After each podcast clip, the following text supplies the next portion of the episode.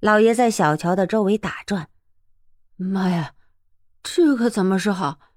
李大人一个人遇害，钦差大人就把知府知县都抓了，还杀了那么多的人，这下可了不得！死了这么多的锦衣卫，老爷我还能活吗？娘的，这不是叫人一堆一堆的掉脑袋的吗？孙浩，你跟老爷我过去看看这些尸身上有没有锦衣卫的腰牌。你去呀！那孙横苦着脸，心知这差事是躲不掉的，只好硬着头皮说：“老爷，小人一个人胆子小，你再叫何苦来和小人一起去好不好？”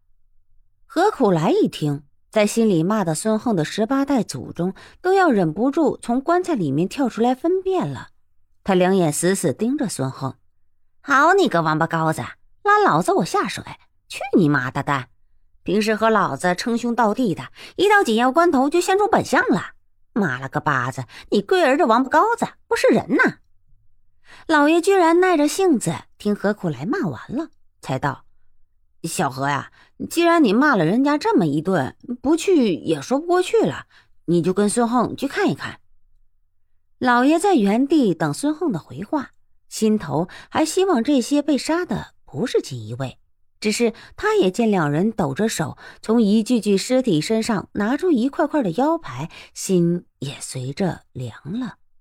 完了，完了，老爷，我这回是死定了！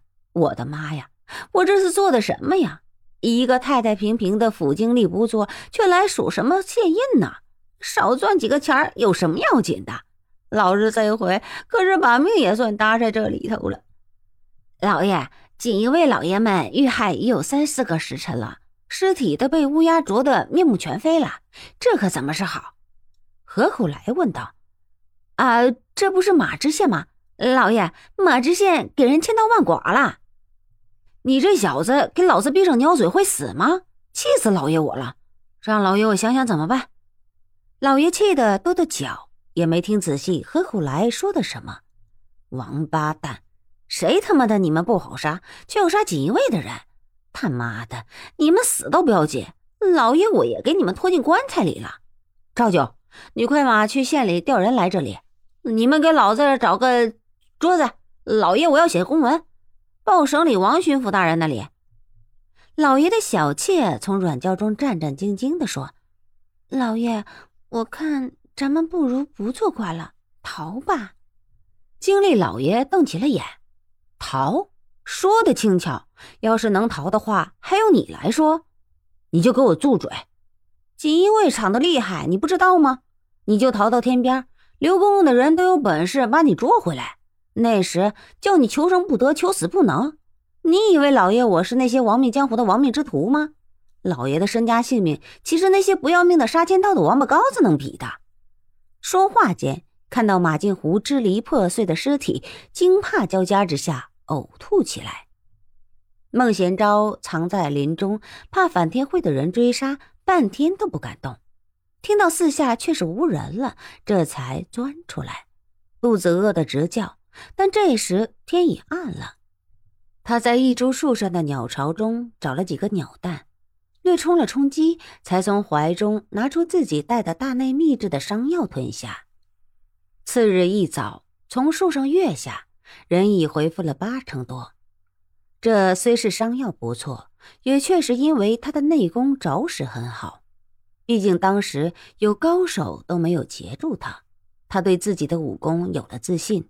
于是他又回到了小镇。小镇上居然在演戏。孟贤召回小镇已是入夜时分，小镇上灯火通明。锣鼓敲得大响，丝足齐作，倒大出了他的意外。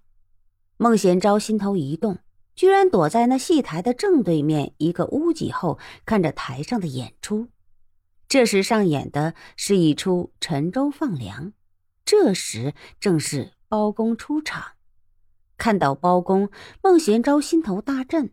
他看过锦衣卫画的发现李龙飞死时情形的两个老不死的老乌龟王八蛋的画像，在台上的却正是红包青天。此时已在审庞玉，奸贼还不从实招来！啪的一声，红包青天手中折在岸上的，居然是一块货真价实的金堂木。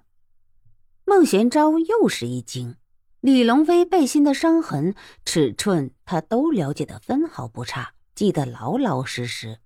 以他这样的大行家眼光，一眼就瞧出这惊堂木同李龙飞的死有关。孟玄昭纵是再镇定，也禁不住心头的惊异。